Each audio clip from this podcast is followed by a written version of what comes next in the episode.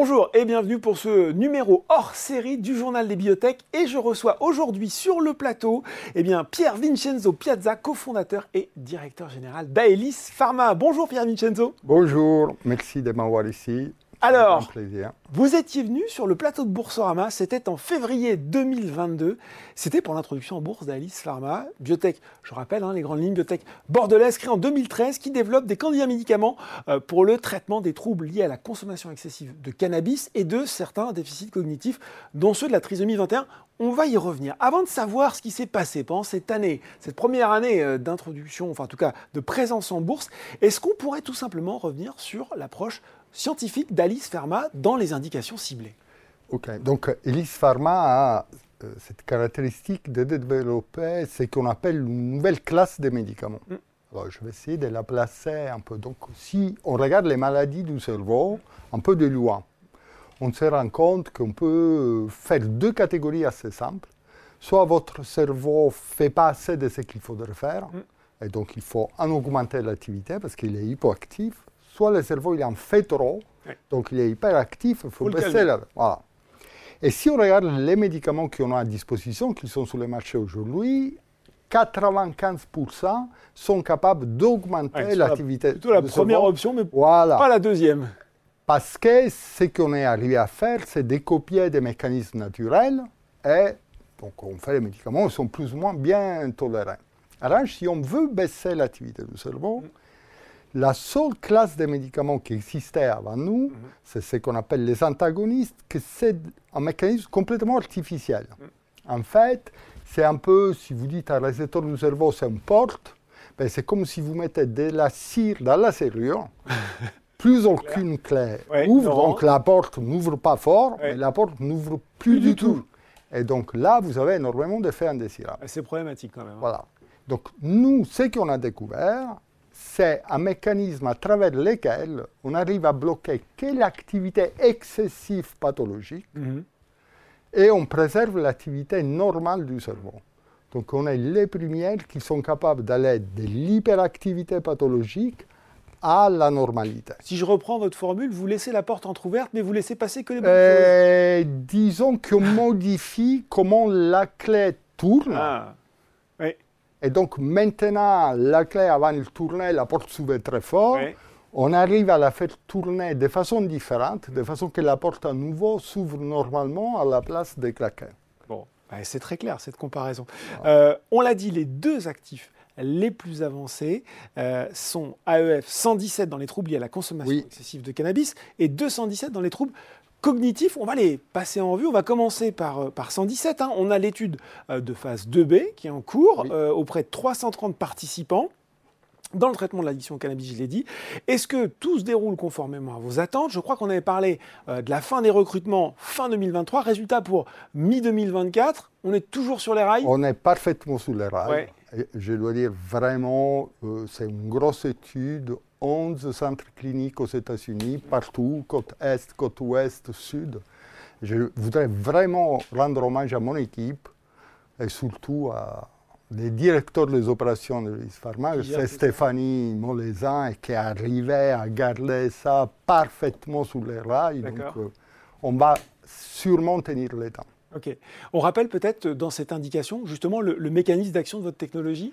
Alors, donc, c'est que la F117, que c'est le nom euh, de la molécule qu'on mhm. met dans cette indication, euh, arrive à faire sont trois choses qui sont en principe non associées. La première, c'est de baisser les effets positifs du cannabis. Vous fumez le cannabis, vous l'allez trouver moins bon. Ça, c'est typique quand vous donnez un inhibiteur ou un antagoniste. Mais normalement, ce que la personne fait, c'est qu'il va consommer encore plus pour compenser la diminution des effets. Oui, je comprends. c'est un, peu effet pervers. Oui, un peu ce qui s'est passé avec les cigarettes légères, qui à la ah, fin ah. donnaient plus de cancer. parce que, voire pire. Exact, c'était pire. La F117, à cause de ces mécanismes innovants, baisse les effets, mais diminue la motivation à consommer. Hmm. Donc ça fait moins d'effets et la personne consomme encore moins. Hmm. Et le troisième effet qui se coule, si on veut l'appeler comme ça, c'est que normalement, si vous donnez un inhibiteur cannabis à quelqu'un qui est dépendant, eh bien, il va vous faire un syndrome de sevrage en direct live. Parce que même si on n'est pas très conscient, en fait, il y a un syndrome de sevrage au cannabis qui est quand même assez sévère et assez embêtant. Life 117, non, il ne provoque pas de syndrome de sevrage. Donc vous avez une molécule pour la première fois, et ça c'est vraiment pour la première fois, qui baisse les effets, diminue la motivation et qui est bien tolérée, surtout ne donne pas de sevrage. Et c'est pour ça que nous sommes très confiants que l'F117 peut devenir une nouvelle thérapie ou la première thérapie de l'addiction au cannabis. Qu'est-ce qu'on a aujourd'hui sur le marché, euh, Pierre Vincenzo? Il y a des traitements euh, qui existent, qui sont efficaces déjà? Euh, Traitements pharmacologiques, non. Alors, il y a plusieurs thérapies comportementales, mhm. si vous voulez, mais qui, dans le cas de l'addiction au cannabis, sont en effet assez limitées. Pour deux raisons fondamentales. Les premières, que une des symptômes de la prise chronique de cannabis, mhm. c'est ce qu'on appelle le syndrome démotivationnel. Mhm. Donc vous êtes tellement zen que vous n'avez plus envie de faire quoi que ce soit. Et donc s'engager dans un processus thérapeutique est quand même très compliqué. Eh oui, parce que vous n'allez peut-être pas prendre votre traitement. Voilà. Non, non, euh, Dans un traitement pas ah euh, médicamenteux, dans un traitement psychologique, il faut y aller, ça demande une remise en euh, question. bien sûr, très clair. Et le deuxième effet, c'est des déficits cognitifs avec perte de mémoire, surtout de la mémoire récente. Donc en fait, vous ne vous souvenez pas ce que vous avez fait dans la journée. Et donc, moi, j'ai discuté avec des thérapeutes en forum international et tout le monde disait la même chose. Un des problèmes avec les gens qui consomment vraiment beaucoup de cannabis, c'est que chaque, chaque session, c'est la première session parce qu'ils ont oublié complètement ce qu'ils avaient fait à la session d'avant. Pierre Vincenzo, si on se projette, allez, allons-y tous les deux, euh, mi-2024, on a les résultats de phase 2B qui tombent, ils sont bons dans 117. Euh, quelles sont alors les prochaines étapes de développement Comment ça va fonctionner La prochaine étape, c'est la phase 3, qu'on pourra démarrer, je pense, par rapport à d'autres sociétés très rapidement, tout simplement parce que dans notre plan de développement, on fait en parallèle les études cliniques et les études non cliniques, parce que ça c'est quelque chose que souvent ne s'est pas dit, mm. mais en fait il y a énormément de non cliniques mm. qu'il faut faire en parallèle. prend du temps. Hein. Et, prend du temps et de l'argent. Donc nous, on anticipe la phase. Donc à la place d'avoir deux ans entre les phases de B et les phases 3, nous, on espère, on espère pouvoir démarrer déjà en 2025, donc pratiquement six mois après, de la euh, phase 2B à la phase 3. Mais ça, c'est à cause de la stratégie qu'on utilise, que ça donne beaucoup plus de travail, entre parenthèses, parce qu'il y a énormément de choses à faire. Mais ça permet d'être plus agile et plus mais Oui, parce qu'à la fin, je veux dire, chaque année que vous gagnez, si vous croyez dans votre produit, ben, c'est des années d'exclusivité que vous gagnez. Donc, euh, c'est quand même intéressant. Euh, à côté, 217, on a 217 dans les troubles cognitifs. Euh, on a euh, eu le recrutement du premier patient dans l'étude clinique de phase 1-2 pour la trisomie 21. Là aussi, est-ce qu'on peut revenir rapidement sur les prochaines phases de développement de cet actif? Alors, donc cet actif, c'est un actif très intéressant, moi, je trouve, autant que scientifique, au-delà des directeurs généraux de la société parce qu'il a permis de révéler comme ce système sur lequel on travaille, que c'est le système de joue un rôle crucial dans les maladies du neurodéveloppement. Mm. Donc nous, on a commencé à les développer dans la trisomie 21, surtout pour les déficits cognitifs, mais on vient de découvrir, et on l'a communiqué récemment au congrès, que cette molécule paraît être active aussi dans certains désordres du spectre autiste. On va en parler, oui. Et donc, euh, alors, quelles sont les prochaines étapes? On va terminer cette phase en deux. Oui.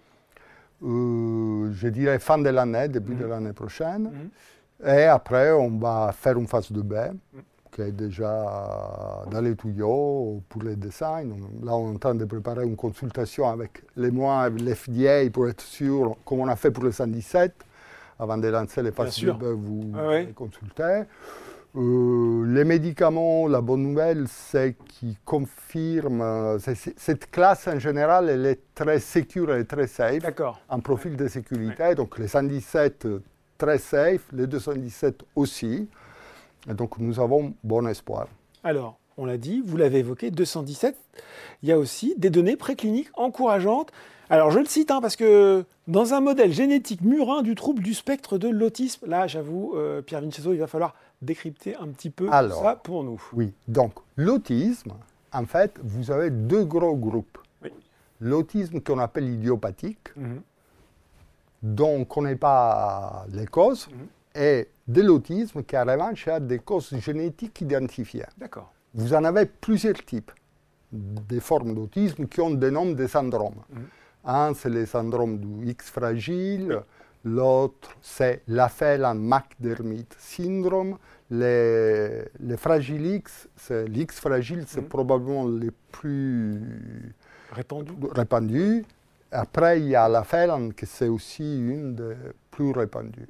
Et notre médicament marche, euh, c'est les données que nous avons présentées, c'est une recherche qui en fait a été voulue, a été faite par Catalina Betancourt ici mm. à Paris, à la Sorbonne, mm-hmm. Euh, et qui montre qu'on va reverser euh, les phénotypes, les, déficits comportementaux principaux qu'on retrouve dans ces souris. Donc en fait, qu'est-ce qu'on fait? Mm. On sait que chez l'homme, c'est la mutation d'un gène donné. Dans le cas spécifique, ça s'appelle SHANK3. Eh bien, on l'enlève à la souris et on fait un modèle mourant qui a la même mutation qu'humaine.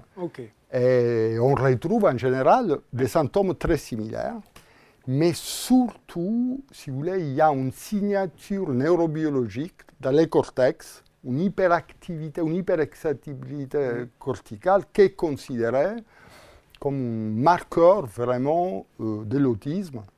Et les 217 reversent complètement euh, ce phénotype, mais complètement.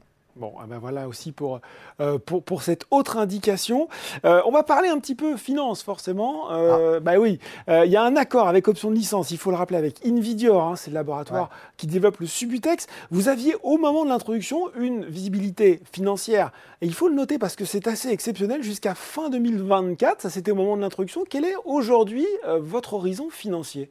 Euh, fin 2025 minimum. Fin 2025 minimum. Donc de quoi assurer, assumer les développements en cours euh, pour, euh, voilà, pour les deux ans à venir quasiment. Ce qui vous permet d'être très serein. On l'a dit, hein, en 2023, on a vu que c'était compliqué au niveau finance pour les bibliothèques. C'est pas un problème. Alors, nous, notre problème, c'est qu'on a de plus en plus d'actifs qui se mettent en place. Oui. Donc, potentiellement plus d'études à faire. Oui, voilà si on devait résumer euh, pour l'investisseur qui nous regarde de façon très synthétique, très concrète, quels sont les allez, deux, trois prochains temps forts dans les mois à venir d'Alice Pharma? Ben, Déjà, on a un temps fort là. Euh, dans quelques semaines, ça va être les résultats du comité d'audit de la sécurité du 117. Ça, va être euh, fin juin. Mhm. Euh, je dis, les fins du recrutement des patients de la phase 2B, mhm.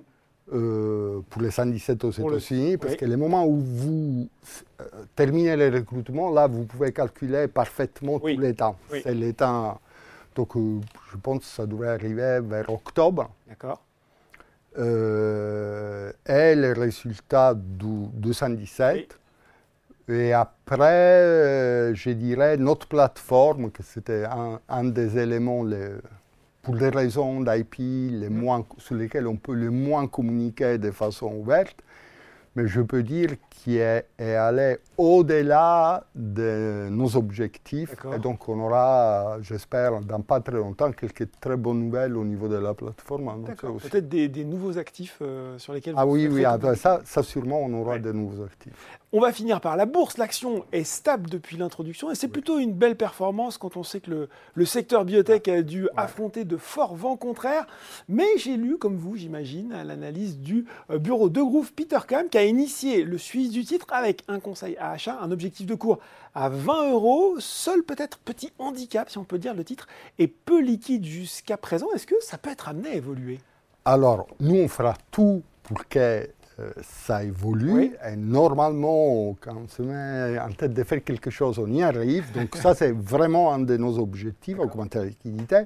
Je voudrais quand même rassurer les investisseurs ou les gens qui nous suivent, ou sont intéressés par notre société, que je trouve, vu le contexte, c'est un peu normal. Et ça serait très étonnant d'avoir aujourd'hui un titre Elis très liquide, tout simplement parce qu'on ben, s'est introduit quand même dans des conditions pas faciles. Compliquées, on peut le dire. Donc déjà, l'effet contient le cours, comme vous le disiez, je pense que c'est une bonne performance. Et après, on a des investisseurs qui croient beaucoup dans la société, donc ce sont des investisseurs à long, long comme on dit. Voilà. Et donc, euh, c'est normal que pour ces facteurs, qu'en fait, c'est des facteurs virtueux, euh, on paye un prix. On, c'est le revers de la médaille. Exactement, mais on va les retourner, cette médaille. Donc, euh, on y travaille et on va y arriver. Bon, et ben voilà, merci beaucoup Pierre Vincenzo Piazza d'avoir fait le point pour nous sur les perspectives d'Aelis Pharma. Merci. Merci beaucoup. Merci. C'est fini pour ce journal des bibliothèques, mais on se retrouve la semaine prochaine pour un nouveau numéro. À très bientôt.